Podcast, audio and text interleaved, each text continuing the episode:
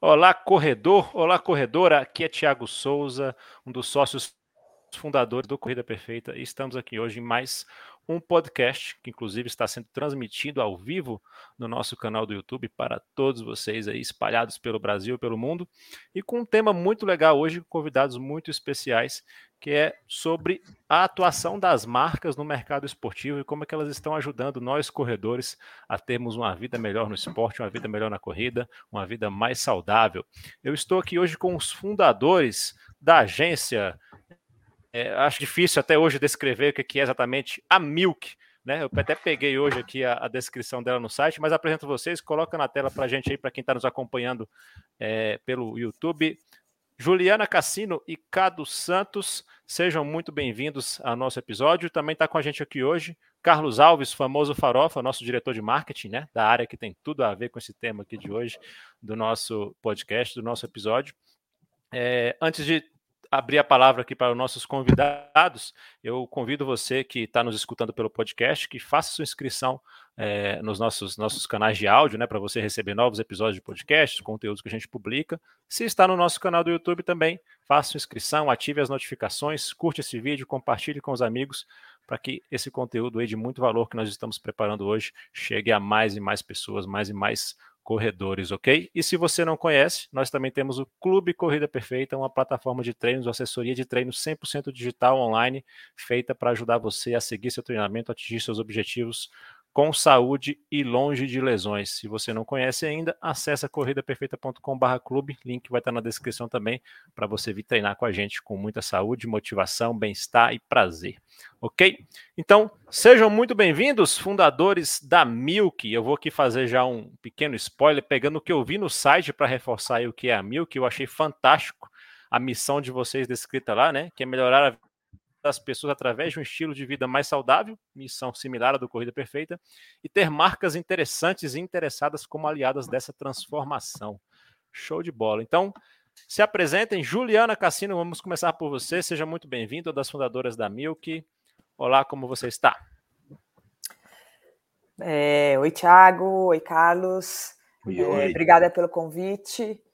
Eu sou a Juliana Cassino, Ju Cassino, mais conhecida como Ju Cassino. Acho que tem gente que nem sabe que meu nome é Juliana. Vou ficar imaginando o resto do Ju. Estamos é... na mesma, estamos na mesma, Ju. Você tá, estamos na mesma, né? Ninguém Farofa. sabe que eu sou o Carlos, é. é enfim, é, eu trabalho na Milk, sou diretora de operações lá na Milk, sou uma apaixonada por esporte, sou corredora, é, maratonista, é, enfim, gosto de todos os esportes, estou sempre enfiada em tudo aí, sempre em movimento, e é isso, essa sou eu. Show de bola. E quem é o senhor Cado Santos? Cara, eu, eu me meto a correr um pouquinho, eu me meto a pedalar um pouquinho, a trabalhar um pouquinho, e me cerco de gente melhor que eu para eu poder entregar coisas mais legais do que eu gostaria, do que eu poderia entregar se eu tivesse sozinho. Uh, eu sou diretor executivo da Milk é, e, e é isso. Eu, diferente da Ju, eu nunca fui tão apaixonado por esporte. Eu, eu fiquei apaixonado por esporte depois de um tempo, assim, é, depois que eu comecei a correr, uh, que eu já estava já tava mais velho quando eu comecei a correr. É, acho que eu demorei para encontrar. Acho que acontece bastante isso, né? Uh, às vezes a gente fica um tempo sem, sem praticar esporte, com uma vida mais sedentária, porque acho que a gente não encontrou ainda o esporte que é o mais adequado para a gente ou que nos dá mais prazer. E a corrida, para mim, foi o, a, uma grande transformação na minha vida. Fantástico. E aí, seu Farofa, tudo bem por aí? Cheio de perguntas da área de marketing para essa galera?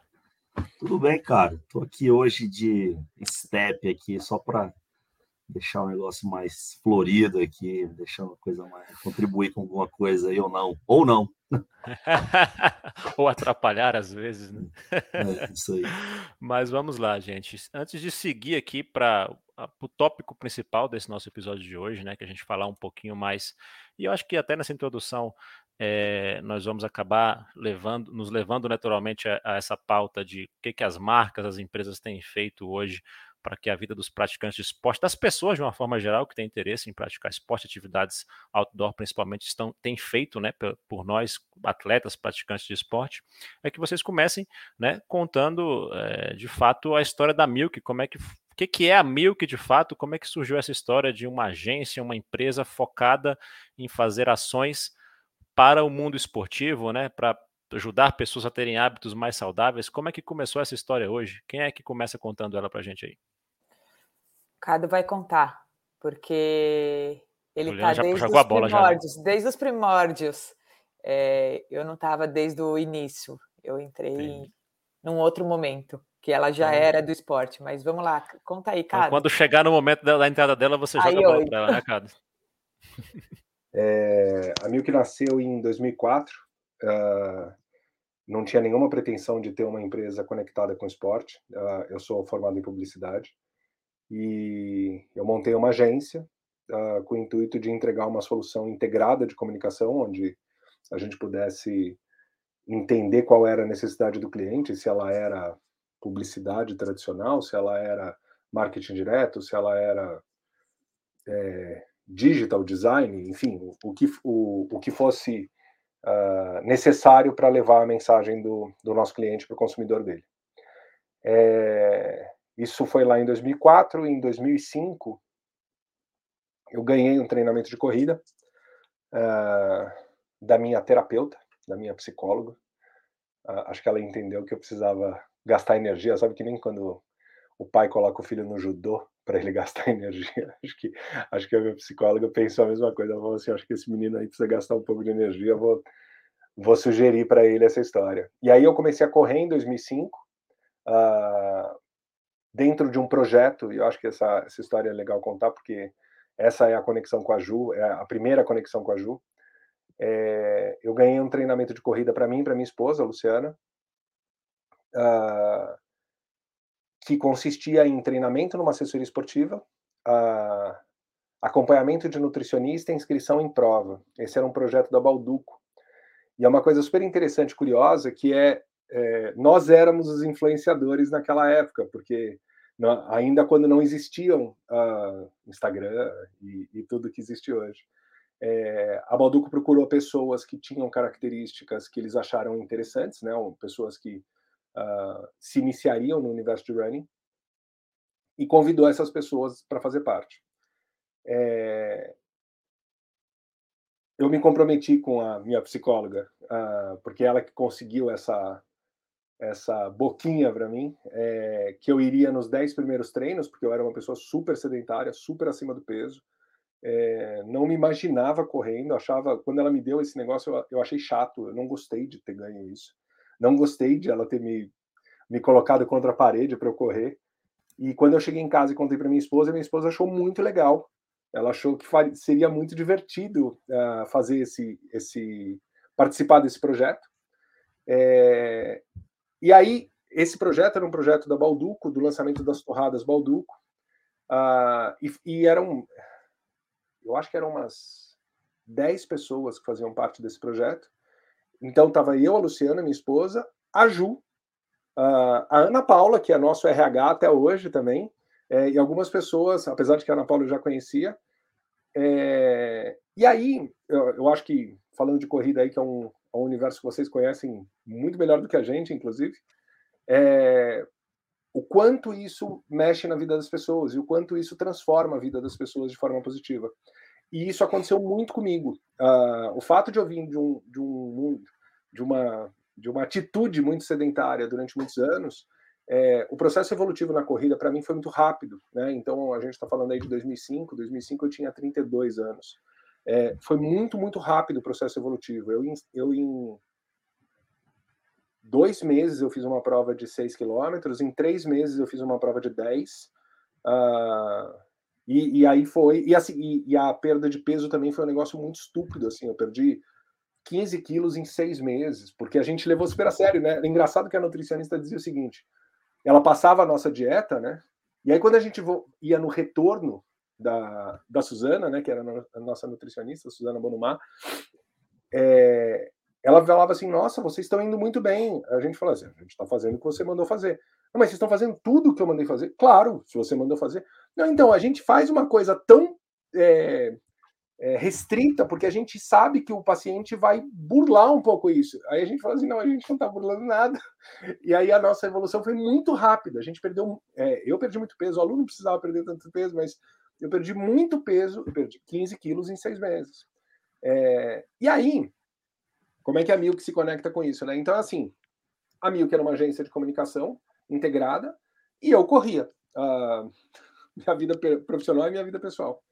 Uh, a gente teve um sócio na Milk, um cara chamado Rodrigo Raso, que é um cara super conectado com o esporte, e esse cara uh, tinha desenhado um projeto que era um clube de, é, um clube de relacionamento para médicos ortopedistas, que era um clube de corrida para médicos ortopedistas, dentro do circuito Corpore. Quem é mais antigo da corrida lembra do circuito Corpore, que eram algumas provas que aconteciam aqui em São Paulo. É, e a gente patrocina, e ele criou esse clube de corrida para médicos ortopedistas, para um medicamento chamado Tilenol AP, que era um medicamento da Johnson Johnson. É, e aí acontecia isso. Eu corria e a Milk tinha um projeto dentro do universo de running. Uh, e para quem começou a correr antes dessa época, né, 2005, 2004 ou 2006, 2007, uh, vocês devem lembrar que esse, é, esse momento uh, foi um momento de, de, que o running era, era, a, era, o, era o esporte que se falava no momento. Uh, a gente faz um paralelo mais ou menos o que é o beach tênis hoje, ou o que era foi o né? há um tempo atrás, ou o que foi o ciclismo há um tempo atrás. O run era só corrida. Então, quando a Milk, quando a gente desenhava a estratégia para Tilenol, a gente desenhava baseado no que a gente queria, porque nós éramos corredores, a Ju ainda era só a minha amiga uh, do time das Torradas Balduco e da Ranfan, é, e sabia tudo o que acontecia na Milk, porque como a gente acabou ficando muito amigo, a gente fazia os nossos treinos juntos, os nossos longões juntos, então era assim, eu sabia praticamente a vida inteira da Ju, e a Ju sabia praticamente a minha vida inteira, porque a gente conversava muito. Uh, e quando a gente desenhava a estratégia para o clube de corrida, a gente desenhava baseado no que a gente gostaria que acontecesse com a gente numa prova de corrida. Então a gente implantou uh, dentro desse clube massagem, teste de pisada, avaliação nutricional, coisas que a gente achava interessantes. E, e o fato da, da Milk ser uma agência com origem no marketing direto, programa de relacionamento, mensuração de resultado, retorno de investimento, tudo que a gente fazia, a gente fazia pensando nisso. É, em construção de banco de dados e tudo mais. Então, o nosso olhar para uma ativação dentro de uma prova, ele era um olhar muito mais técnico do ponto de vista de marketing, do ponto de vista de retorno de investimento, do que simplesmente um, um evento que precisava ser bonito e legal. A gente buscava coisas a mais do que isso. E isso fez com que a gente chamasse um pouco de atenção no mercado. E a gente começou a fazer ativações em 2006. E aí, é, resumindo e já colocando a Ju na, na, na conversa, mas assim, em 2006 a gente fez mais ou menos umas acho que quatro ativações em prova. 2007 a gente deve ter feito umas 10 ativações em prova. 2008 a gente deve ter feito umas 30, 40 ativações de provas no Brasil. Em 2009 a gente fez mais de 100 ativações de prova uh, no Brasil inteiro. Uma é, baita alavancagem, né? É, e, e, e nesse momento, Thiago, a gente falou assim: caramba, a gente vai ficar rico fazendo isso. Isso é muito divertido, isso é muito legal. É, e aí a gente despertou a atenção da Nike. Quero saber se ah, ficaram. Estão trabalhando é. só porque amam hoje? Quero saber se ficaram. Ficaram? Estão trabalhando só porque amam hoje o trabalho? É, é isso aí. É isso aí. o, e a gente, a gente chamou a atenção da Nike. A Nike veio nos procurar. Uh, e quando a Nike nos procurou para conversar com a gente sobre é, uma concorrência de marketing esportivo, e a gente, nessa conversa, a gente explicou para eles que nós não éramos uma agência de marketing esportivo, que nós éramos uma empresa de comunicação uh, com bastante foco em resultado, em programa de relacionamento, em banco de dados. Uh, eles acharam tão bacana que eles falaram assim: ah, vamos testar um trabalho. E quando a gente uh, assinou com a Nike, a gente foi atrás de uma pessoa é, que falasse essa linguagem. Conta aí, Ju. Agora é a sua vez, Ju. É isso. Nossa, curioso que essa história do, do clube de corrida, da, da, que foi um convite da Balduco, foi onde eu conheci o Cado, É, a gente já contou isso tantas vezes, eu não lembrava que a Ana Paula, que é nosso RH hoje, também fazia parte desse time. Muito legal. Tô lembrando disso hoje só. Vai puxando as histórias. Quer dizer, né? lembrando, o Cado contou. lembranças. Nossa, verdade. Enfim, é, então, eu entrei na Milk nesse momento, eu também fazia parte desse grupo de corrida, é, que, como o Cado falou, eles selecionaram algumas pessoas de, de, em diferentes critérios, até hoje eu não sei exatamente como é que eu fui parar lá, mas um dia recebi um telefonema me convidando, é, também não era da Super da Corrida, mas achei, achei estranho, na, na, na verdade, quando me, me convidaram, eu falei, nossa, o que será que eles estão querendo de mim, né? Nem corro, eu nem, imagina, correr 6 e 20 da manhã no Parque do Ibirapuera, é, para representar um time, não, assim, não estou entendendo muito, mas vamos lá, ver o que, que é. E, e, realmente foi super legal, era, eles tinham um pacotinho que dava assessoria de corrida, nutricionista, inscrição em prova, enfim, tudo isso. É, e daí, como o Cato falou, eu, eu conheci ele lá, a gente, ele, a Lu, e enfim, eu acho que corrigindo o Cado até, acho que a gente não era umas 10 pessoas, éramos acho que uns 20 do grupo da torrada. É que nem todo mundo ficou. É, existe isso. Nem todo mundo se apaixona pela corrida. A gente precisa ser realista aqui, né? Assim, acho que metade foi, foi abandonando. E aí ficou um time mais forte, assim, de umas 10 pessoas que ficaram por um bom tempo lá. E daí a gente fazia os treinos sempre juntos, né? É, nos longos, principalmente, a gente ficava ali, né, durante muitos quilômetros, então tinha muito assunto, tinha que inventar assunto. E daí Planejar cada... no negócio ali, nos longões. É.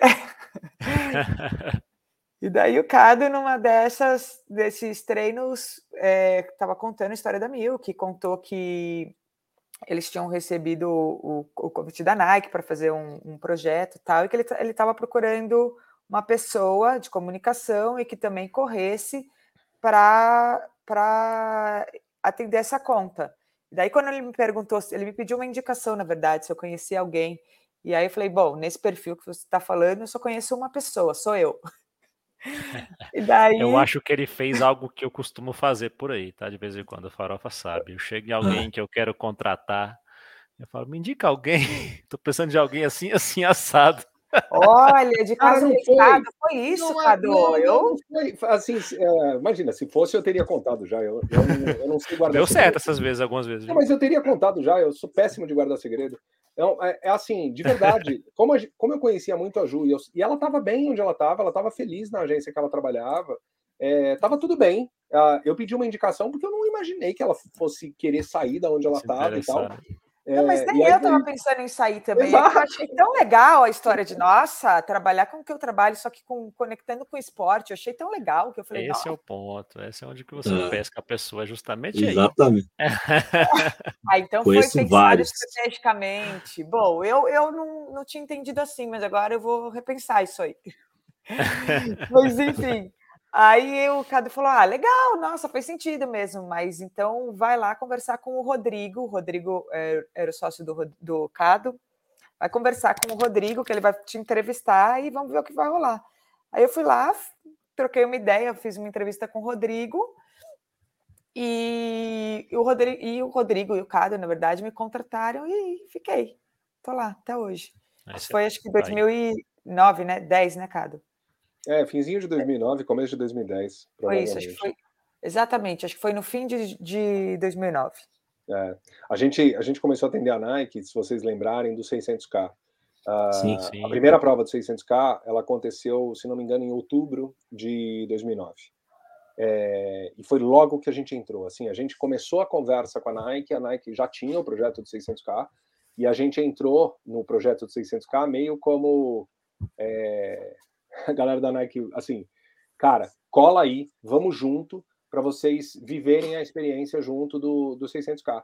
E aí o primeiro 600K a gente participou, claro, ajudando no que dava para ajudar, mas a gente era recém-chegado, diferente do que aconteceu em 2010. Em 2010 a, a operação da Milk, é, quase que a Milk parou em 2010 nesse período do 600K, porque era uma era uma operação de guerra, era um negócio muito fora do, do normal. Uh, o que se movimenta numa prova desse tamanho, né?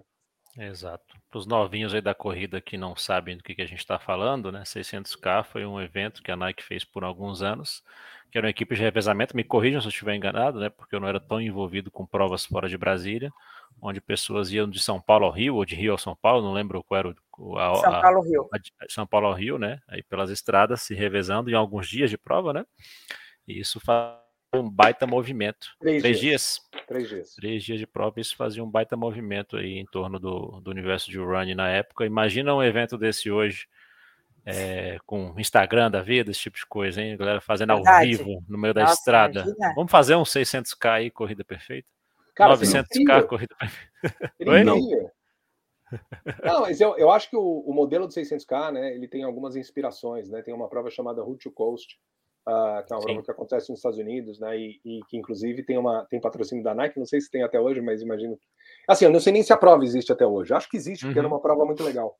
É, e uma prova de revezamento desse tamanho, dessa, dessa magnitude, é muito divertido, é muito legal. É, você tem um envolvimento das pessoas de uma forma muito violenta. Né? Você tem alguns exemplos bem menores, né, de provas que acontecem durante um dia, por exemplo, que é uma Bertioga Marizias aqui em São Paulo, que é Sim. a, prova, a própria Double Marathon, né, que o, o criador do Bertioga Marizias, que é o Célio, fez a, a- a- é, criou a Double Marathon agora, que é o mesmo modelo, mas, mas é uma operação um pouco mais simples. Não estou falando que é fácil, tá? É, Uhum. é, é bastante difícil, mas é muito mais simples do que É essa porque ela operação. é mais estática, né? Essa operação Não, aí e a- é três dias se movimentando, né? Movimentando É, uma prova eu- né, durante 600 quilômetros. E é um modelo diferente também, né? Porque no modelo do Bertioga Marizias ou do Double Marathon, você- ah, os times se inscrevem, pagam e a prova ganha dinheiro através da inscrição e através de patrocinadores. No caso da 600K, não era uma prova que as pessoas se inscreviam.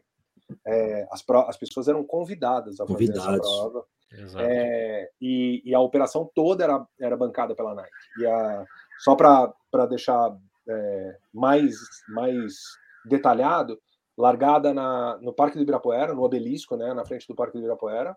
É, a primeira perna ia até Marizias, ah, dormia em Marizias, acordava em Marizias, a segunda perna ia até Angra dos Reis, dormia em Angra dos Reis e a terceira perna terminava na Praia de Ipanema. A, Nossa. a Ju teve a oportunidade de ir nessa prova e viver essa experiência. É, é- foi uma das experiências mais incríveis que a Milk já viveu. Uma das, né? Tem outras muito interessantes também. Fantástico. E já Deixa eu fazer uma, aproveitando deixa esse- eu fazer uma fazer. perguntinha aqui antes da que a gente já está na Nike, mas eu queria saber da Balduco antes, já que vocês eram influenciadores, né? o que, que vocês davam em troca lá para Balduco? Como é que vocês divulgavam isso?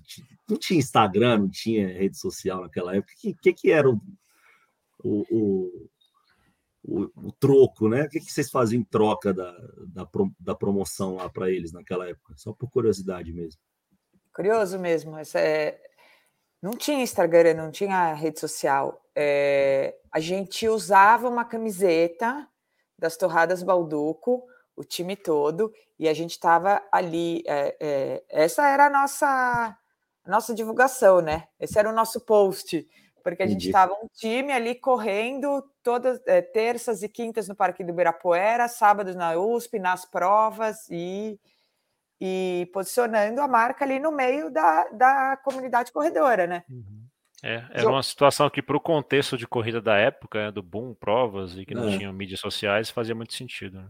É, eu acho que é é uma mais sentido do que do talvez hoje, Farofa, Porque, porque assim, é, e muita gente pergunta isso pra gente, né? Porque tem muita gente jovem na corrida que não consegue visualizar a, a- o papel do influenciador, e, e aí vamos falar especificamente do mundo da corrida, que se a gente for para outras áreas, a gente É, não, tem fim. Rende. conversa. Mas assim, é, o mundo do influenciador hoje, né, que se conecta com a corrida, não faz, você não consegue nem começar a conversar é, o, o- sobre ah, qual que era o retorno, né? E, e eu acho, Farofa, quando, quando a gente fazia, é, porque assim, a gente foi convidado para fazer isso e hoje é o que Amigo faz. Né? A É. parte do nosso trabalho é exatamente isso: é a gente selecionar pessoas para viver experiências e essas pessoas disseminarem da melhor forma possível.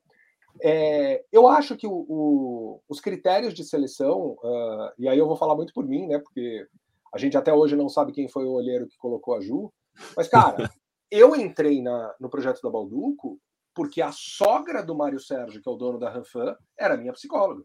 Então, assim, não existiu uma coisa do tipo, ah, esse rapaz aqui, ele tem uma rede de. É, ele é um grande formador de opinião na rede que a Balduco quer atingir. Não, eu fui um número que acharam para preencher uma, um time, né? É, tanto que, assim, o Mário Sérgio nunca tinha me visto na vida, o Paulo Cardamone da Balduco nunca tinha me visto na vida. Não, não, não existia um, uma página onde você falava assim: ah, deixa eu ver que, quem é o Cado. Ah, o é. Cado é. trabalha na Milk, o Cado faz. Não, ninguém sabia quem era eu. E Mas, zero dados, né? Zero, zero, zero, dados. Então, qual que era o ponto ali, né? Como é que funcionava a estratégia? A, a partir do momento que a Balduco tinha um time, e a gente chegou a fazer isso antes do Instagram diversas vezes, né? É, o que, que, você faz? Você cria um, um, projeto como esse, você cria um time como esse, e você divulga isso através de assessoria de imprensa. É, a assessoria de imprensa nessa época fazia um, fazia um papel muito interessante, e a própria área institucional da marca também fazia um papel muito interessante, contando para os seus stakeholders todos que você tinha um projeto de corrida com um time que a Balduco patrocinava. É, então você tinha outras formas de é, de usar uma estratégia uh, que hoje é uma estratégia que você fala assim, qual é o retorno? Não, o retorno é. é mensuração de post, de engajamento, de conversão, disso, daquilo, daquilo outro. Mas naquela época, no caso da Balduco era isso, e esse processo ele evoluiu para você de fato buscar formadores de opinião em pequenos grupos, que é, por exemplo, aquela figura é que hoje você não consegue desvincular a rede social dessa imagem, né? Mas se a gente pudesse desvincular, é mais ou menos assim: vocês treinam em grupo de corrida, certo? É, quando vocês estão fisicamente no grupo, tem aquela pessoa que você admira mais. Tem Sim, aquela líder, pessoa. É um, um, um, não sei se é exatamente uma liderança, mas. Uma é, referência, uma, né? Uma é. referência. É, perfeito, Thiago. É assim, é aquela pessoa, aquele cara, aquela menina que você fala assim: Pô, esse, esse cara corre muito, esse cara corre legal, esse cara me inspira. Essa menina, a, essa menina é, faz as provas mais descoladas, ela é a pessoa mais engraçada, ela, ela é tudo isso. Então, uh, quando a gente ia fazer os nossos times, quando, que a gente iria convidar para as experiências que a Milk desenvolve, para os times que a Milk desenvolve, para as estratégias que a Milk desenvolve para os clientes, a gente pensava essas pessoas. E aí que entra um ponto interessante sobre a Milk, que é como é que a gente descobre quem são essas pessoas? A hum. gente tem que estar tá dentro do rolê. É, e isso é um negócio que a gente fez de forma é, não premeditada, é, de falar assim: a gente gosta muito desse assunto, a gente se aprofunda muito nesse assunto. Se a gente pudesse trabalhar fazendo só isso, seria a coisa mais legal. E aí o pensamento, de novo, não premeditado, não planejado, o pensamento foi acontecendo assim: Pô, quais são as marcas que se interessam em falar com o público que a gente conhece muito? O que é muito diferente de uma agência, porque uma agência uhum. convencional, ela fala assim: ah, eu vou atender uh, a Caoa Sherry e eu preciso entender qual que é o perfil do público da Caoa Sherry. A gente não. A gente entende do público praticante de atividade física e a gente vira para as marcas e fala assim: galera, a gente conhece esse público muito bem. Não é, faz isso, faz isso. Vocês precisam se conectar com esse público, a gente pode ajudar. Então, hoje a gente é uh, chamado pelas marcas por causa do nosso conhecimento, é, na nossa legitimidade dentro desse assunto, e hoje, em função do tempo todo, por causa dos nossos relacionamentos. A gente, ao longo do tempo, a gente foi se relacionando muito aí. A gente tem esse desafio também, né, Tiago, aqui no Corrida Perfeita, né, que é o nosso time tem muitas pessoas que correm, é, lógico, os treinadores correm, né? Mas, tipo, o cara da TI lá corre, né? Todo mundo corre. Então é muito mais fácil o diálogo, a, a coisa andar e as, entender as dores do corredor, onde é que a gente pode atingir. Tudo isso facilita bastante, né? Sim, porque Importante. você está imerso de fato no universo, na cabeça de quem está vivendo esse mundo, né? Já dando, dando seguimento aí a essa questão da conexão marcas, né, empresas com esse universo, entendendo a missão da Milk, que na cabeça do que vocês descrevem é ajudar as pessoas a terem mais saúde, né, mais qualidade de vida. Como é que as empresas hoje, na visão de vocês, estão é, tendo mais esse olhar para a qualidade de vida das pessoas e querendo ajudar nesse sentido e como é que elas veem isso estrategicamente.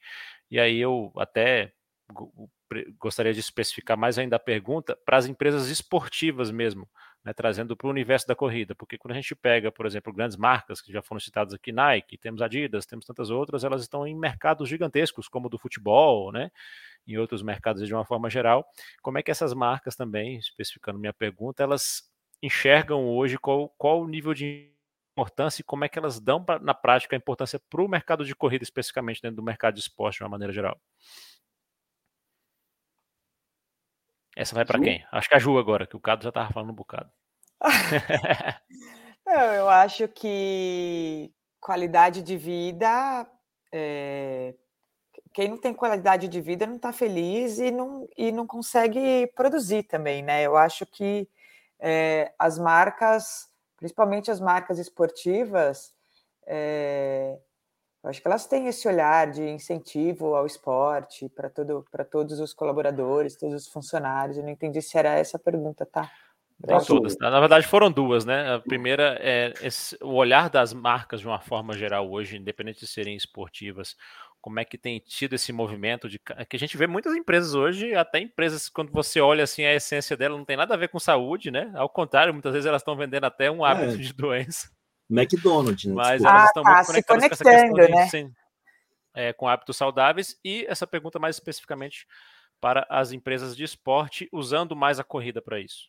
É, eu acho que, que, bom, agora, principalmente depois da, da história da pandemia, ficou mais evidente que a maior riqueza do ser humano é a saúde. Então, eu acho que todo mundo conseguiu ver isso e, existe um olhar, de, de, acho que em geral, né? Não, não dá para falar de todas as marcas, porque todos é muita gente, mas é, existe um olhar. Um movimento, né? Sendo é um movimento a favor de qualidade de vida, é, não só esporte como performance, obviamente, mas qualidade de vida é, para trazer mais saúde. Então, acho que é, existe esse movimento das marcas é, se conectando com, com saudabilidade. Certo. Vocês acreditam que esse movimento ele tem crescido é, até porque é mais fácil para a pessoa, né, para os cidadãos de uma forma geral, se conectarem com a marca e verem que a marca está se importando quando é algo a nível pessoal mesmo, como é a saúde, porque sem nenhum demérito a ações, por exemplo, de empresas que apoiam o meio ambiente, que fazem isso, fazem aquilo, até você chegar nessa conexão né, de motivar as pessoas para alguma coisa porque a empresa apoia o meio ambiente, acredito eu que é muito difícil de você conectar a pessoa com aquela preocupação de, poxa, essa empresa aqui está preocupada em me ajudar a ter mais saúde. Né? Algo muito mais próximo, mais direto. Isso faz sentido para vocês também? Quer falar, Cado? Mas faz. Eu acho que é uma questão de, da pessoa se sentir importante, né? Pertencimento. É, eu acho que tanto na questão de saúde quanto, quanto na questão de meio ambiente. Se você sentir que aquilo é verdadeiro, né? Se o consumidor sentir que aquilo é verdadeiro, é, ele se engaja mais. É, é, mas assim, não é nem no sentido da verdade, né? Porque eu acredito que todas as, essas frentes que a gente citou aqui, saúde pessoal e, sei lá, proteção do meio ambiente, etc., são grandes verdades e coisas muito importantes, mas assim, é, é mais no nível de que o consumidor conseguisse conectar a algo que afeta diretamente ele, né? No, no curto prazo ali diretamente do que algo que é um problema, inclusive, para a gente, inclusive, incutir mais hábitos de cuidado com o meio ambiente as pessoas, porque são coisas que você não vai ver resultado na sua frente na hora, né?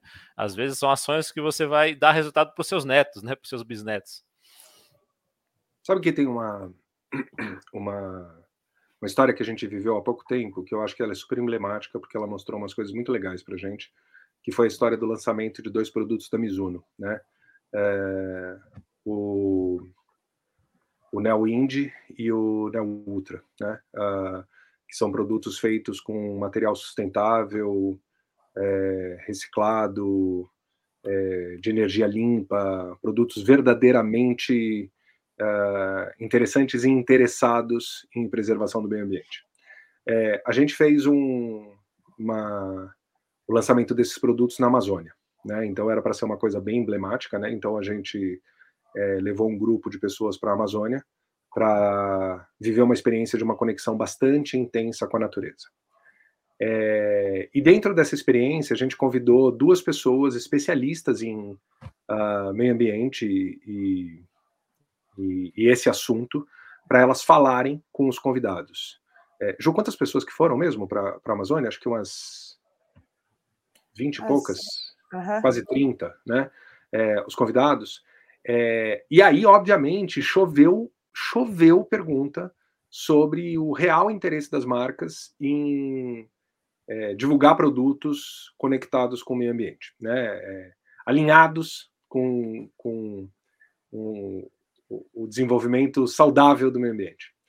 É, e aí falando sobre, ah, mas as marcas estão fazendo isso por interesse financeiro, ah, mas as marcas estão fazendo isso para vender mais, mas, mas e isso e aquilo e aquilo outro. E a gente e a conversa foi uma conversa, é, uma conversa interessante porque assim, pessoas adultas, inteligentes, ninguém estava ali é, ah, vocês estão querendo me enganar. Não, a gente estava ali trocando ideia, né? Trocando uhum. ideia de forma de coração aberto. A galera da Mizuno é uma galera muito bacana, né? Eles estavam nessa conversa, não foi uma conversa em paralelo, foi uma conversa aberta. Uhum. É, e, e, hoje, né, uma, os produtos uh, sustentáveis e ecológicos, eles acabam sendo mais caros, né? E eles são mais caros em função da, de uma demanda menor, né? É, não dá para a gente ser hipócrita e falar assim, pô, se eu tenho um produto, uh, um tênis, vai, vamos falar do tênis da, um tênis da Mizuno mesmo, né? Se você tem um Rider 26 que ele é 100% sustentável, nem, tô falando uma coisa que não existe, tá? 100% sustentável, ecológico, é, eco-friendly e tudo mais, que custa dois mil reais. E aí você tem um Rider 26, que não é sustentável, ele, ele é normal, não tô nem falando que ele agride a natureza, que ele é um vilão tal, mas ele é um produto mais normal, sem, sem essa preocupação, que custa mil reais.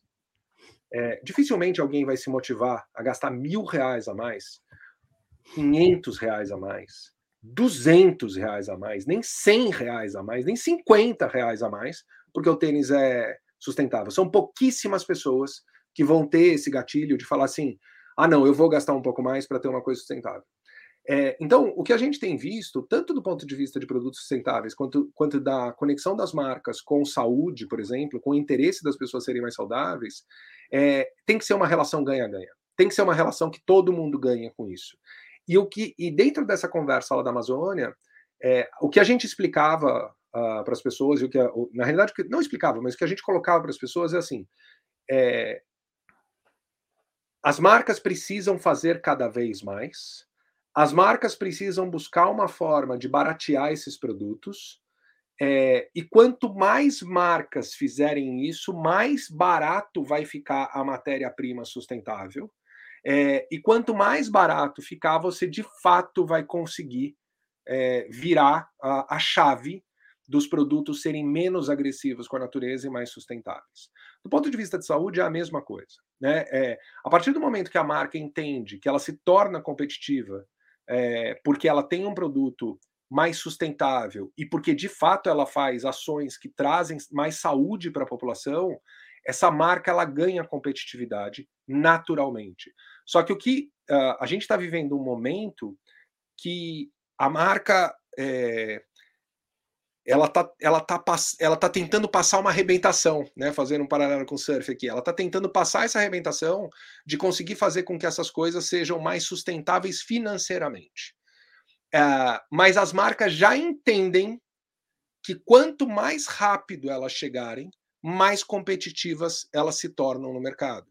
Então, a tua pergunta, Thiago, se as marcas estão se movimentando para isso, sim, estão, porque existe um, um movimento do consumidor de querer se relacionar com marcas bacanas, é, ecologicamente responsáveis é, e que sejam verdadeiras.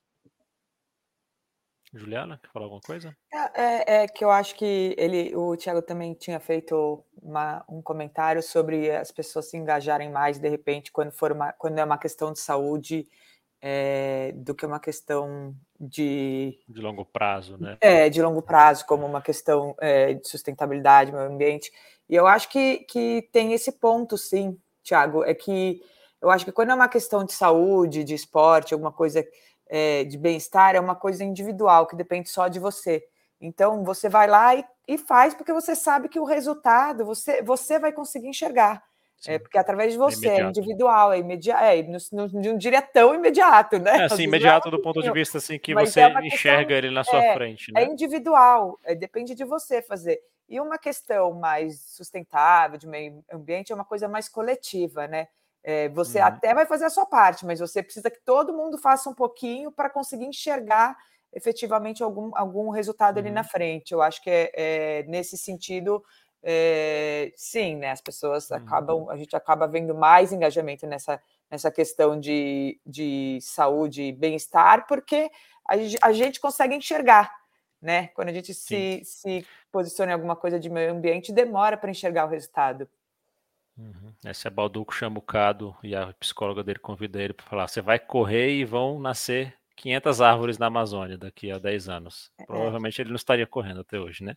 Pois Mas é, o legal, o legal de, desse, até de, não foi para um caminho que eu não imaginava esse papo, é que até pelo exemplo que o Cado deu lá da, desse, dessa ação da Mizuno na Amazônia, é, o esporte dá essa oportunidade para marcas, né, de juntar esses dois universos, né, o cuidado com a saúde e uma preocupação coletiva, seja essa do meio ambiente ou qualquer uma outra. Se você de repente consegue nesse nesses dois, unir esses dois mundos em torno de uma ação que é, por exemplo, pessoal, de melhorar minha saúde e tudo mais, você talvez consegue diretamente, né? Acredito eu, as empresas já conseguem, ou ações, instituições, governos, fazer com que algo coletivo seja construído também, né? Porque o coletivo, pelo menos eu acredito que ele começa no cuidado individual também, né? O, ah, individual ah, não tendo cuidado, o coletivo como é que fica, né?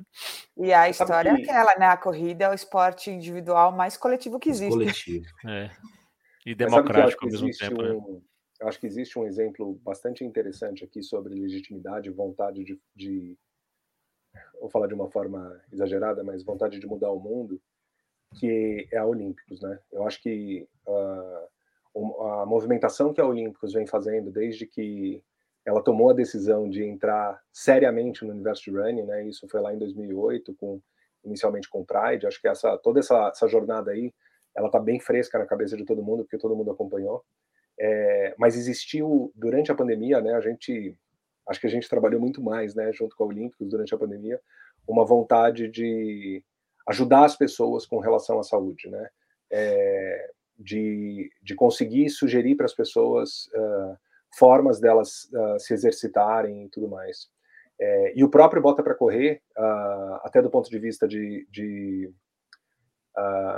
conexão sustentável e tudo mais, é um baita exemplo uh, de, uma, de uma estratégia e de uma ação uh, estupidamente conectada com a natureza. Né? A história do.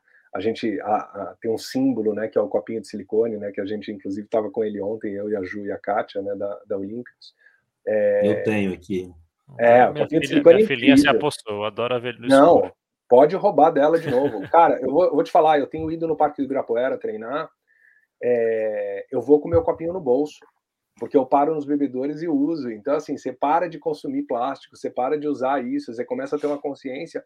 E isso tudo, essa educação. Uh, eu acho que a Olímpicos tem uma coisa muito legal, sem baba-ovo aqui, tá? Eu, eu sou fã de todos os nossos clientes, mas eu acho que a Olímpicos tem a, a própria preocupação durante a pandemia, né, de ensinar as pessoas a terem uma fonte de renda é, a mais, né, que foi uma coisa que a Olímpicos encampou a história da escola do corre, né? Acho que a Ju pode contar bem essa história se a gente for aprofundar, mas é, eu acho que é, e a Olímpicos hoje uh, de uma marca que eu não vou falar que ela era desconhecida porque é ridículo, né? A Olímpicos é uma marca muito conhecida, mas dentro do universo do running, ela era uma marca é, não é que ela era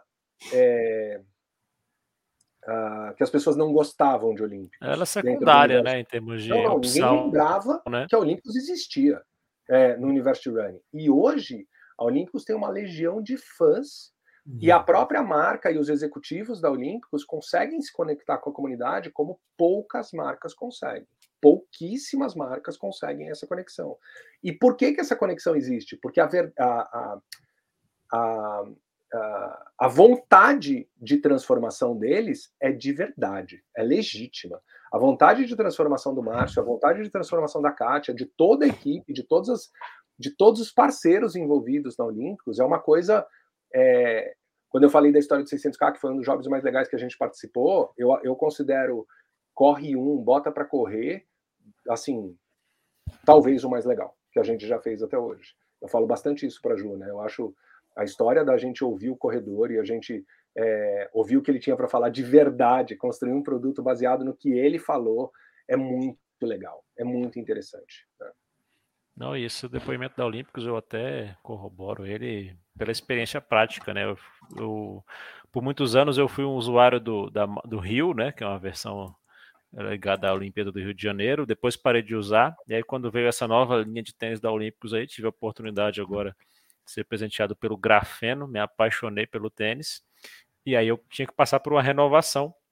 Agora de tênis, cara, eu comprei toda a linha da Olímpicos. Comprei o Corre Vento, comprei o Corre 2, saí comprando tênis aí, porque realmente o, tra o, trabalho que a equipe tem feito e os tênis, né? Você vê assim uma marca que ela não estava é nesse radar dos, de qualidade de tênis que o pessoal enxerga no Mizuno, no ASICS, no Nike, etc. Cara, você pega o tênis da Olímpicos hoje, tá no mesmo patamar. Entrega. E o é, mais barato. Brasileiro. E feito Fabricado no Brasil por brasileiro. No Brasil, por brasileiro, exatamente. Isso é fantástico. Um... Essa é uma marca transformadora de verdade. De verdade. É, só, desculpa, Farofa, só mais um pontinho aqui. É, e quando você para para pensar no quanto vende de produtos desse, desse trio que você falou, que é o vento, o Corre 2 e o grafeno, perto do quanto a Olímpicos vende como um todo, é isso aqui, ó. Uhum. Só que o que está ajudando a marca a ser construída da forma correta é esse esforço. Então, ah, quando você pega toda a diretoria da, da, da Vulcabras e ela entende essa história e ela consegue passar essa história para o consumidor, é, essa movimentação que a Olímpicos faz, eu nunca tinha visto na vida. Uh, e a gente e a Milk existe há 18 anos. Eu nunca vi nada parecido na vida. Porque quando a gente pegou a Nike lá em 2009 e a gente viveu a experiência da Nike voltasse a uma empresa descolada, a gente não está falando de uma marca que as pessoas não gostavam, as pessoas uhum. pagavam pau para a Nike a vida toda. É, a Olímpicos, não. A Olímpicos veio de um lugar diferente e ela está posicionada num lugar muito interessante Sim. hoje, que, que poucas marcas estão. E o que eu acho fantástico pelo nosso mercado é que, de fato, você consegue, de forma muito simples, entender o que ela tem conseguido fazer é, pelos corredores, né? Porque a partir do momento que a gente está vivendo um mercado com dólar lá em cima, produtos estrangeiros caríssimos, você consegue colocar no mercado brasileiro produtos de qualidade num preço super justo e acessível, cara, você está contribuindo diretamente com a prática esportiva. Não tem nem. É, é, é, óbvio né, o trabalho que eles estão fazendo pela, pela nossa saúde, pela qualidade de vida. É fantástico isso. Eu, tenho uma sensação, vocês que são mais especialistas no assunto e podem dizer melhor que eu, é, que a Olympus ela está vivendo uma jornada similar ao que a Havaianas teve de transformação, eu acho. Tipo assim, a Havaianas hoje você pega uma marca mundialmente conhecida, está no pé de todo mundo, da classe A, classe D, classe E, sei lá, né? E eu vejo a Olímpicos com essa tendência, pelo menos no mercado nacional, né? De conseguir conversar com todas as, as classes de, de, população, de renda, e, e, ter uma distribuição de marca, um reconhecimento de marca muito grande, genuinamente brasileiro, como é a Havaianas, né? Não sei se vocês pensam que algo parecido está acontecendo. Eu acho que parecido.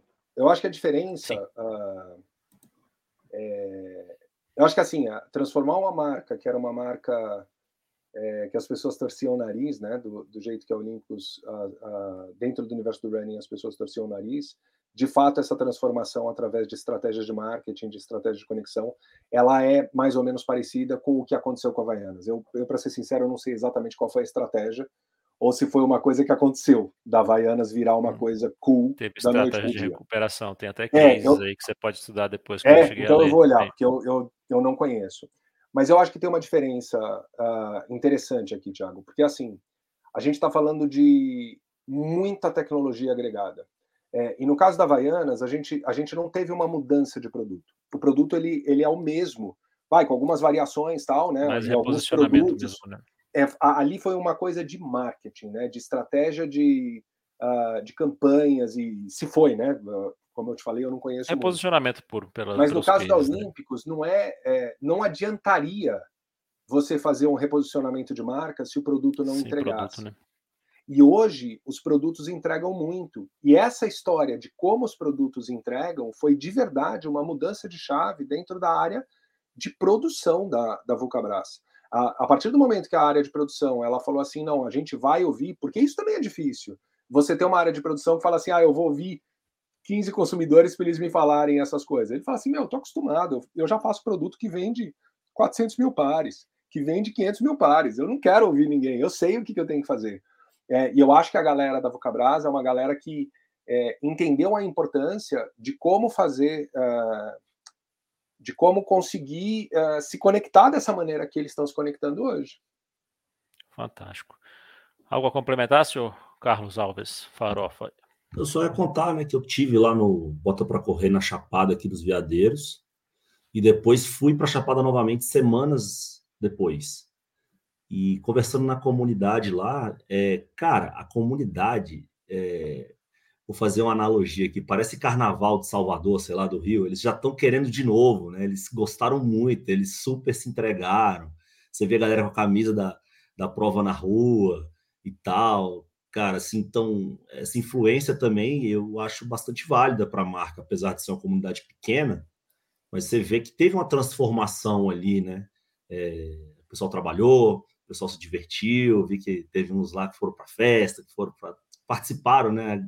próprios, os próprios moradores ali da Chapada. Se conectaram com o mim... mundo que no geral não chega neles, né? Não che... E nem vai eu vivi chegar. isso lá em Noronha também, no 21K Noronha, eu senti muito isso quando eu estive lá com a comunidade que é de lá mesmo, sabe? É, eu acho que o, o, Bota para Correr, ele tem essa característica, né? É... Às vezes quem está de fora, assim, a galera aqui de São Paulo fala, ah, mas isso aí é uma prova que precisa ter condições para viajar e para e, e se estruturar para isso, mas nem sempre é, porque a, a grande maioria dos corredores que participam do, do Bota para Correr realmente são das regiões, o que é muito legal. Então, quando você, você volta para Chapada e vê que a comunidade ficou feliz e que gostaria que tivesse de novo, que voltasse lá, é sobre isso, é porque as pessoas que estão ali é, é, fizeram parte da, da história, tanto para correr, né? Tanto os corredores se inscreveram e correram junto, quanto a galera que trabalhou, a comunidade ali local que também ajudou é, a, a, levantar a prova, né? Como, como staffs, outras coisas. Então, isso acontece em todas as etapas. Não, não só isso, Ju. Tio, o tiozinho do restaurante, a tia do mercadinho, Tudo todos eles falavam. Né? É. A, o cara do camping, todo mundo falou para mim lá cara, tinha que ter de novo, movimentou bem e tal. Todo, muito legal. Muito e olha legal. que é um lugar que já está acostumado com turismo, né? Para impactar é. eles assim com o evento. É talvez é não com esse volume, né?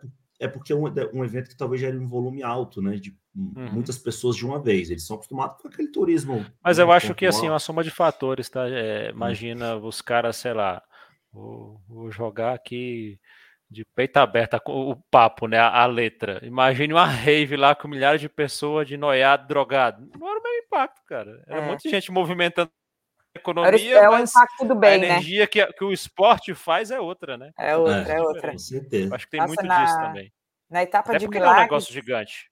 Né? Não, não. Na de, de, de Veadeiros foram 300 corredores é, 300, entre 300 e 400. Na de Milagres dobrou, foi, foram quatro, quase 800.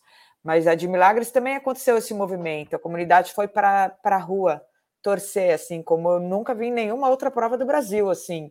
Foi para a rua torcer, as crianças corriam, corriam uns trechinhos juntos, então, assim, foi bem legal. Show, Aí deu para sentir bastante show. isso que você sentiu também lá na Chapada, quando você voltou. Fantástico, gente. Show. E além desses movimentos, né, de melhores produtos, eventos, provas, o que que vocês podem contar e compartilhar que as empresas, ou de uma forma geral, ou de projetos específicos, estão pensando, estão idealizando, ou vocês estão pensando para as empresas também, para ajudarem a vida, principalmente dos corredores, a serem melhor, a ser melhor, perdão. Vixe, a gente pensa em muita coisa, a gente não para de pensar. A gente vive pensando em experiências e ah, eu acho que eu acho que tudo que a gente pensa, como o Cado falou, a gente também é essa comunidade. Então, tudo que a gente pensa, a gente pensa é, em ações e, e experiências que a gente gostaria de fazer parte. Legal. Vou, eu vou fazer uma provocação mais específica em, é, em, torno de um negócio que a gente vive aqui no Corrida Perfeita, né, Farofa? Um, um, desafio atual nosso, né? Nós conseguimos construir um produto em termos de treinamento, de orientação para a prática de corrida, que ajuda bastante as pessoas, ele tem um altíssimo nível de satisfação só que a gente percebe que não é um problema só do universo de corrida, mas é um universo do universo fitness de uma forma geral, né, de prática de esporte, de atividade física, que ainda é muito grande o problema da regularidade, da frequência das pessoas se manterem motivadas, de começarem um processo e não pararem, né? É, e a gente está se movimentando nesse sentido agora, nossos produtos, soluções, futures dentro da plataforma, para que a gente chegue nesse nível de realmente ser reconhecido por ajudar as pessoas a permanecerem em movimento, né? É, tem alguma coisa nesse sentido, marcas, ideias de vocês para que ajudarem as pessoas a começarem, mas não pararem? Nossa, cara, que específico. É... É, eu falei que eu ia ajudar, mas talvez eu atrapalhei mais não, é. Eu, acho que, eu acho que eu acho que. Ou o que, que as marcas poderiam fazer, de repente, na visão de vocês? Então, vocês eu, eu acho que a Ju né? colocou, eu acho que a Ju colocou de, um, de uma maneira muito simples e objetiva e eficiente. Né? A gente a gente busca, a gente apresenta para as marcas soluções e estratégias de coisas que a gente é, quer para a gente, né? É, então eu acho, eu, eu vou te dar essa resposta não com relação às marcas, mas com relação a, a por exemplo, a minha experiência pessoal, né? E eu acho que uh, é, eu me considero uma pessoa com um comportamento meio parecido com a maioria, né? Eu não, eu não acho que eu tenho um comportamento muito diferente da, da maioria, e eu acho que é isso que é, um, é uma das coisas que é um, uma fortaleza da Milk, né? A gente não se coloca é, acima e nem abaixo de ninguém, né? A gente se entende como o consumidor dos nossos clientes e então a gente busca médio, coisas. Né? Hã? Do consumidor, consumidor médio. Né? médio. Exato, né? Então é, ao mesmo, do mesmo jeito que eu, eu tenho, que a galera, que muita gente tem dificuldade para se manter ativa, né? Que é, acho que essa é a tua pergunta, né? Como é que você faz para não, não, não sair do trilho, né?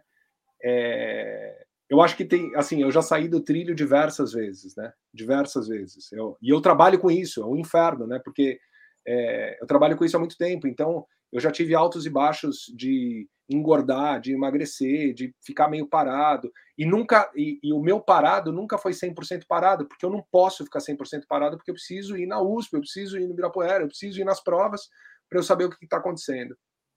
E eu vou falar para vocês que o que uh, eu tive uh, eu, eu tive um início de motivação de uma forma muito engraçada, né? De, de uma remotivação. Uh, nem sei se existe remotivação, né? Mas enfim, é, eu me motivei novamente com uma estratégia do meu treinador junto com a Ju. Né? Uh, meu treinador conversando com a Ju, falando assim: Meu, como é que o Cado para de furar as planilhas? Né? Porque o, o, Togumi me mandava as planilhas e eu furava as planilhas, né? E como é que para? E aí eles chegaram à conclusão de um negócio, cara, que eu não sei se é possível fazer isso em massa, tá? Mas o Togumi fez uma coisa muito engraçada comigo é, e muito e muito carinhosa, né? Foi um, assim, ele de fato entendeu como eu funciono. E aí eu acho que cada um tem as suas particularidades, né? E, e o que, que ele entendeu? Ele entendeu que se eu marcasse um dia, local e horário com ele, para eu treinar junto com ele, ele entendeu que, de acordo com a minha cabeça, se eu me comprometesse, eu levo um compromisso muito a sério. É, eu sou aquela pessoa que eu, eu me esforço bastante para não chegar atrasado, eu me esforço bastante para não furar, eu me esforço muito para isso. Claro que às vezes acontece, mas eu me esforço bastante. É, e ele chegou para mim um dia e falou: Cado, é, eu vou treinar um dia com você. E aí ele, eu falei: tá bom, quando? Ele falou: não, você escolhe o dia, o lugar e o horário, porque se você marcar, eu nunca. É, você não tem desculpa. Se você que definiu o dia, o local e o horário, você não tem desculpa para faltar. E aí, esse foi o início da minha motivação. Que isso é uma coisa mais complexa, porque era uma coisa muito individual e que quando você fala de massa você não consegue ter essa replicar isso. Mas eu vou falar de uma coisa bastante óbvia que todo mundo sabe, que é uh, apesar de, gente, de, eu já ter ouvido isso um milhão de vezes, na hora que, isso, que eu senti isso na pele, é, eu senti a diferença, que é você ter um objetivo, né? Então, uh, quando você tem um processo, uh, quando você tem um objetivo de prova, quando você tem um objetivo de alguma coisa assim, não estou falando nada de marca, tá? Estou falando da minha experiência pessoal é, eu me coloquei um objetivo de fazer uma maratona, que eu fui a SP City lá no dia 31 de julho desse ano. É, eu tinha feito a maratona, a minha única maratona, é, eu e Juliana, né, nós somos parceiros de maratona, né, a gente fez a nossa primeira maratona em Porto Alegre em 2008 e a gente nunca mais tinha feito uma maratona. É, e aí a gente resolveu, aí eu resolvi fazer a maratona, a, a SP City do dia 31 de julho, e eu cheguei para a Ju e falei assim: vamos fazer. Aí ela, não, não vou. Falei, vai sim. a gente fez a primeira junta, a gente vai fazer a segunda junta. Aí ela, não, não vou. Aí um dia eu cheguei para ela e falei assim: ó, você tá inscrita, tá aqui, tá? Já inscrevi você. A Mil que já inscreveu você, e você vai. Por livre espontânea pressão. e aí, Caraca, Cado, dá, dá, até um medo agora de aparecer uma inscrição para mim do Corrida Perfeita. É, cuidado! Cara, e aí, uh, esse processo, mesmo que fosse um processo de. Uh, que, a, que eu meio que forcei a Ju, mas obviamente, se ela não quisesse, ela não iria, né? Não, não tem essa. Acho que eu vou adotar essa estratégia aqui no Corrida Perfeita, tem gente precisando. Não necessariamente Cara, Farofa que falou. Mas aí, o processo de treinamento, Thiago e Farofa, o processo de treinamento foi um processo que, assim, você não pode mais faltar, cara. Você se enfiou numa prova muito casca-grossa, que naquele momento, a prova casca-grossa era a maratona, mas antes da maratona eu tive diversas provas casca-grossa, como, por exemplo, uma das metas era fazer uma meia maratona de novo. Uma outra meta era fazer 10K abaixo de uma hora. É, eu fiz o meu primeiro, meu primeiro dessa nova fase, 10K abaixo de uma hora, naquela prova na, no meio da pandemia, que era aquela volta São Paulo 10K, é, que eu fiz com a Ju. Cara, eu cheguei vomitando. Assim, no, no... cara, eu cheguei à beira do, do infarte, cara, no, no, no meus 10K abaixo de uma hora. E eu acho que quando você cria essas micrometas, é, você tem uh, um engajamento maior e você tem uma desistência. Mas tem que ser micro, né? E aí isso é dosado Sim. de acordo com cada um. Foi legal que essa sua colocação aí me trouxe para algo que a gente conversou aqui pré-início da Lá transmissão, vem. né? Lá é. vem, tô com medo. Não, fica tranquilo. É, quando você fala de objetivos, ele é uma conexão direta com os eventos provas, né? E isso as marcas já estão super envolvidas, por mais que surjam novas ideias, outras coisas. Mas quando você fala de continuidade e regularidade, você consegue isso nos treinos, né? E aí a gente estava falando do exemplo aqui da, do início da iniciativa do Corrida Perfeita em fazer as ativações com treinos presenciais pelo Brasil, né? Começamos Brasília, São Paulo, estamos quase chegando no Rio de Janeiro. A gente tem visto dentro dessas comunidades locais o quanto os treinos têm feito diferença para as pessoas não deixarem a peteca cair ou retomarem, né? Às vezes chega uma pessoa lá novata que é apresentada ao professor, começa a conversar com ele, depois ele, o professor vem contar a história pra gente, uma pessoa que tinha contratado o plano, não estava conseguindo treinar e viu ali no, no, no, evento presencial a possibilidade de se motivar, né? E aí onde a gente já começa a pensar o que, que talvez as marcas já estejam fazendo ou possam fazer para estarem nesses micro eventos, né? Inclusive em São Paulo, que já é o grande universo aí de, de tudo, não só da corrida, a gente vê a um, algo da ASICS lá no Parque Bruno Covas, é Mizuno na USP, é não sei o que, é ali. E, cara, por exemplo, aqui a gente está num trabalho de construir comunidades locais até nos pequenas, nas pequenas cidades, né? É, a longo prazo, para justamente ter aquele movimento ali que engajem as pessoas toda semana, não só no dia da prova, só pensar na prova, né? Que tem, tá cheio de gente que é rato de prova, né? Passa um mês sem fazer nada, vai lá, se inscreve no 5K, nos 10, sofre, morre, passa mais um mês sem fazer nada e vai lá de novo em outro acontece muito. Mas de repente talvez esteja acontecendo já esse movimento ou haja uma oportunidade para as é, empresas estarem nesses micro momentos de pequenos grupos, né, de comunidades e tudo mais. Como é que vocês veem isso? Eu acho que você exemplificou bem com esses. Ah, ah. Eu, nossa, será que meu microfone está fechado? Estou falando sozinho? Tava não, tava. É... Eu acho que você exemplificou bem com, com com esses espaços, né, que você citou, é, esses dois, por acaso, são em São Paulo, tanto a Skis House quanto o Rex da Mizuno ali na USP. É... Se estão fazendo em outra cidade, eu tô, não estou sabendo não, só vejo em São Paulo as coisas é. acontecendo. Não, por enquanto está acontecendo aqui, mas existem movimentos que acontecem em outras cidades também, né? O uhum. próprio, próprio Olímpicos com o Bota para Correr fez treinos esse ano em diversas cidades, uhum é, saindo do, de São Paulo, do eixo São Paulo-Rio, uhum. foi para Brasília, foi para Goiânia, foi para Maceió, Recife, para várias outras cidades. Uhum. É, mas eu acho que, que qualquer cenourinha que você jogar é um incentivo mesmo, porque eu concordo contigo, Tiago, é, que esse momento de, de treino coletivo é, faz com que as pessoas se engajem mais, né? Porque é legal você ver que ali, num dia de super frio e de chuva, tem outras pessoas malucas também que estão que acordaram cedo e saíram no frio e na chuva para correr, ou que debaixo daquele puta sol também tem gente passando calor igual, ou que tem gente igual você que também está com dificuldade de correr os seus primeiros 3, 5 quilômetros. Então você acaba se identificando ali. E aí o, os grupos, né? Os grupos, eu acho que tem esse papel super importante e as marcas sabem disso, né, também. É, então, as marcas também dão esse empurrãozinho, é, de repente testando um tênis diferente, fazendo um recovery no espaço, com, com pequenas atitudes, pequenas Sim. atitudes é, que é motivam. É simples, né, trazer uma, é, por mais que a gente possa levando marcas, um treinador, pensarem, é. pensarem em coisas diferentes, né? Acho que a gente tem percebido que nessas, nessas ações nossas, pequenas, simples coisas, ativações ali, já motivam as pessoas a estarem mais presentes do que simplesmente vamos ter um treino junto hoje. Não, falou assim que vai ter, vai ter um, ter uma água batizada, a galera fala, tô é indo, é né? Falar, bomba. Até a água sem batismo, a água, a pura água, água limpa. Água limpa. Essa, essa pelo menos aqui já hidratação, combode, é, todo treino tem. É, né? Funciona. Porque é um Sim. carinho com o, com o corredor, né? Uhum. E isso, então, não só esses locais específicos é, que a gente citou aqui das marcas que estão sendo instalados em São Paulo. Então, na prática, tem sido um movimento mesmo das marcas de estarem mais nesses micro momentos, não só nos grandes eventos. É uma realidade mesmo que vocês estão vendo.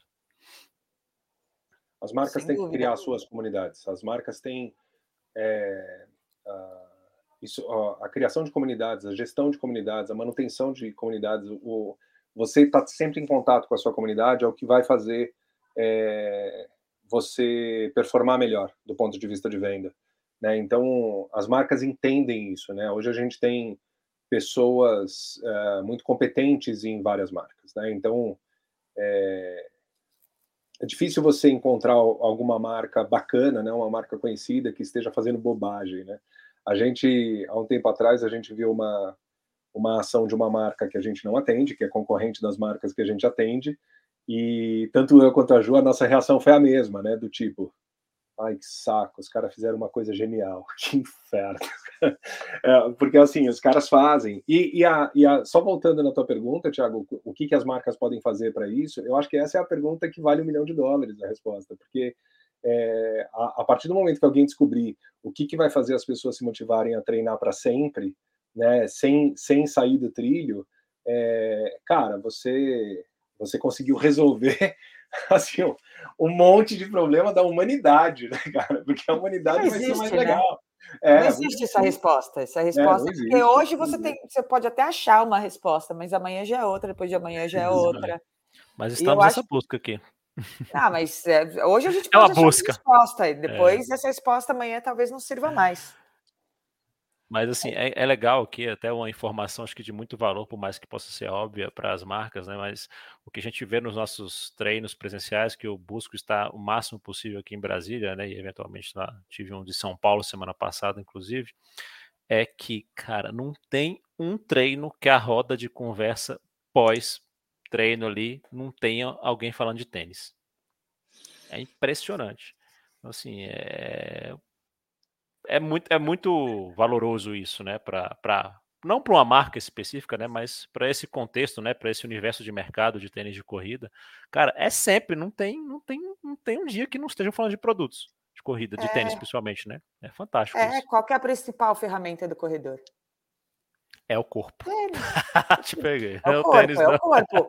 Brincadeira. Mas é verdade, tem Mas, assim, a principal ferramenta que a gente inclusive. compra é, é a, principal a aquisição compra... do corredor é o tênis, né? Uma vez até fazendo uma análise do nosso mercado hoje, o que é mais recorrente, né? O que gera mais recorrência de compra do universo de corrida é o tênis não tem Sim. erro, porque só se inventarem um tênis que não desgasta, né? De que inventar esse tênis. Não, porque assim. Ninguém vai querer inventar ele, eu acho. Hum. Mas é, é, o tênis, é o equipamento, né? É, é, o consumo mais recorrente.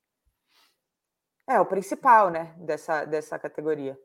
Uhum. Eu até brinquei com, não sei se foi com você, Farofa, aquele dia que a gente estava falando isso, cara, você estava dando treino para quem a gente tinha que estar tá fazendo tênis.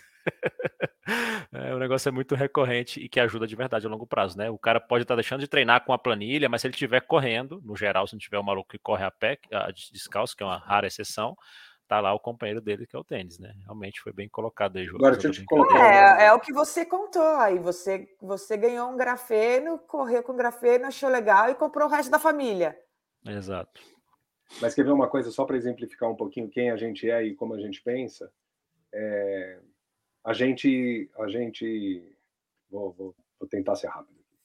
A gente está sem escritório faz dois anos. É, a gente já está montando um, um, espaço novo da Milk, mas, mas esse espaço novo a gente entendeu que ele não é um lugar onde a gente vai uh, o tempo todo. A gente vai continuar trabalhando de casa porque está todo mundo muito feliz com a possibilidade de estar trabalhando de casa. Só que a gente entendeu que a gente precisa de um espaço para a gente se encontrar de vez em quando, tal. Mas enfim, o fato da gente estar trabalhando de casa, a gente sente falta da conexão entre todos nós e a gente tem uma, a gente tem duas reuniões uh, que a gente chama de cafezinho, uh, cafezinho da Milk, que é terça e quinta-feira, é, das 11 ao meio-dia, todas as terças e quintas.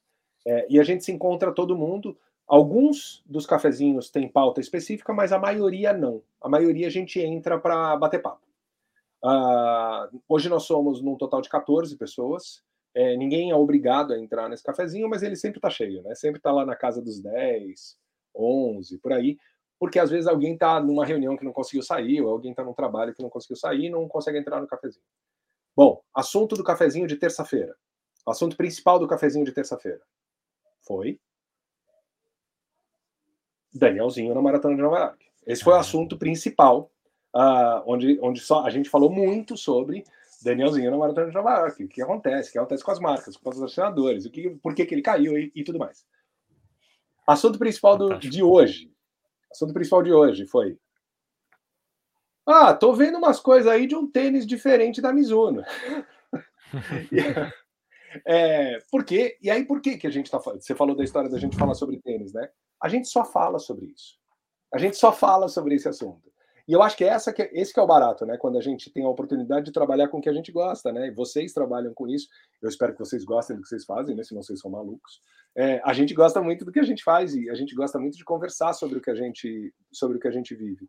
É, e a gente fala de tênis o tempo todo. o tempo todo.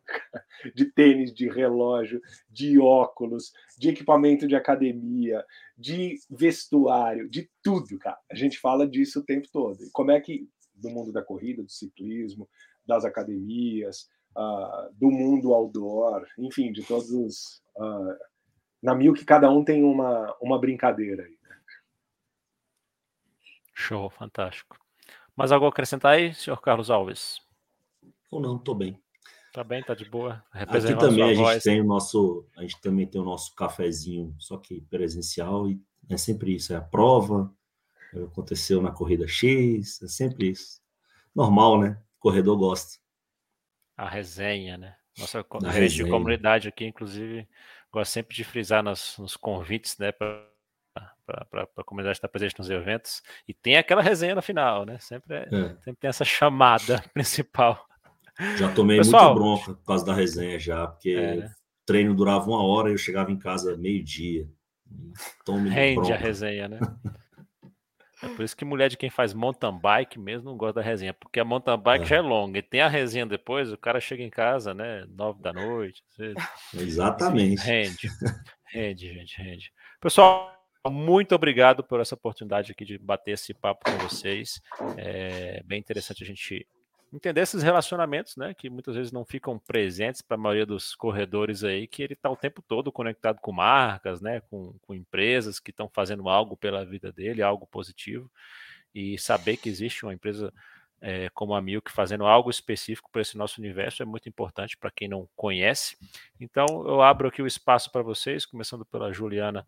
É, é, para dar seu recado final sobre a Milk, como é que as pessoas podem saber mais sobre o trabalho de vocês, enfim, Microfone aberto aí para você fazer suas considerações finais. Boa, Thiago. É, para saber mais sobre a Milk, acho que o caminho mais fácil é o Instagram, que é o arroba Insta da Milk, lá a gente, tá, a gente atualiza o tempo todo, conta as histórias, então é, ali dá para saber tudo que a gente está fazendo e se precisar mandar alguma mensagem, por ali também funciona. E é isso, obrigada pelo, pelo papo, passou muito rápido.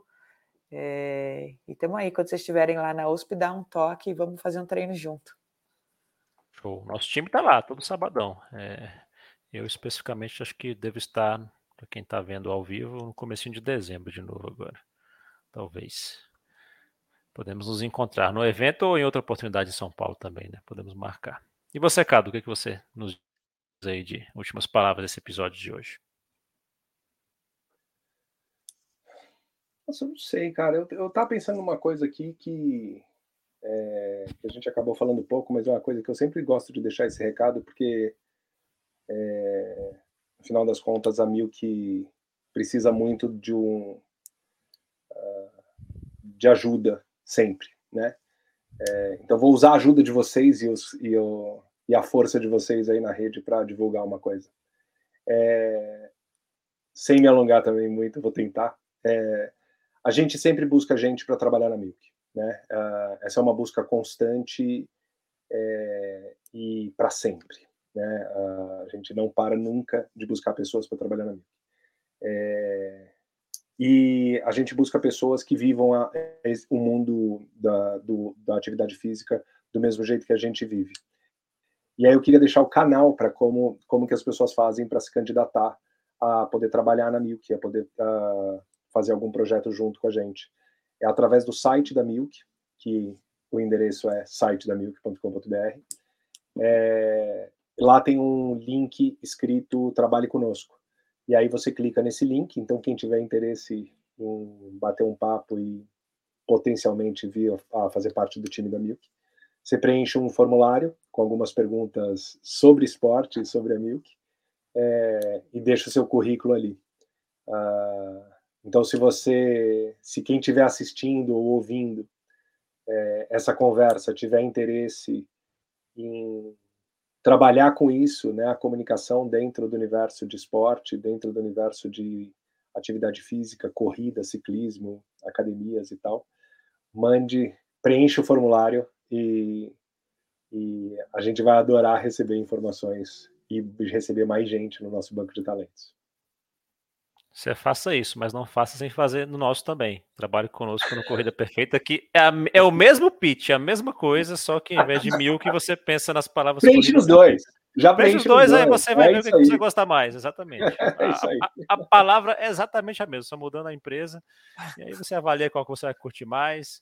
Se curtir as duas, faz um paro ímpar aí. Ó, oh, a Milk Corrida Perfeita fazendo um serviço para Mas eu acho que a gente ah. pode aproveitar esse, esse, esse teu papo aí, já para também não, não me alongando muito. A gente pode trocar figurinhas nesse sentido, né? Porque às vezes surgem pessoas desse universo que muitas vezes não se encaixam numa vaga aqui, mas pode se encaixar numa vaga com vocês, e ao contrário, ao contrário da mesma forma, né? Já está fechado. Já está fechado. Currículo vou é olhar... não falta aqui, cara. Pode me vou mandar um WhatsApp depois. talentos com outro olhar agora. Pode ficar tranquilo. Exatamente. E aqui também. Perfeito. Muito bom. Show de bola. E você, e a gente Carlos, agradece. Que, que ah, isso, um só prazer fechando, a gente agradece muito a oportunidade de poder bater papo e falar sobre o que a gente curte, né? É muito legal. Tá, Para quem está vendo ao vivo, inclusive, eu te, coloquei meu Insta aqui abaixo da, da minha imagem, porque durante a live eu compartilhei uma imagem aqui nossa e marquei o Insta da Milk, então a pessoa pode ir lá curtir, abrir o site, etc. Marquei o Insta de vocês também. É, e tamo junto. Seu Farofa, suas considerações sobre esse O primeiro agradecer, hoje. agradecer aí, eu participei pouco, tô meio ruim da garganta aqui, evitei um pouco falar, por isso não foi, porque na verdade eu falo muito, né? dessa vez eu me preservei. É, parabenizar a Milk, cara, eu fui num evento de vocês, né, no Bota para Correr, como eu falei em outro momento, cara, foi sensacional, muito legal mesmo, uma mega experiência, é, eu já fui em várias corridas, várias mesmo, assim, no mundo inteiro, e eu atiro o chapéu que vocês fizeram lá.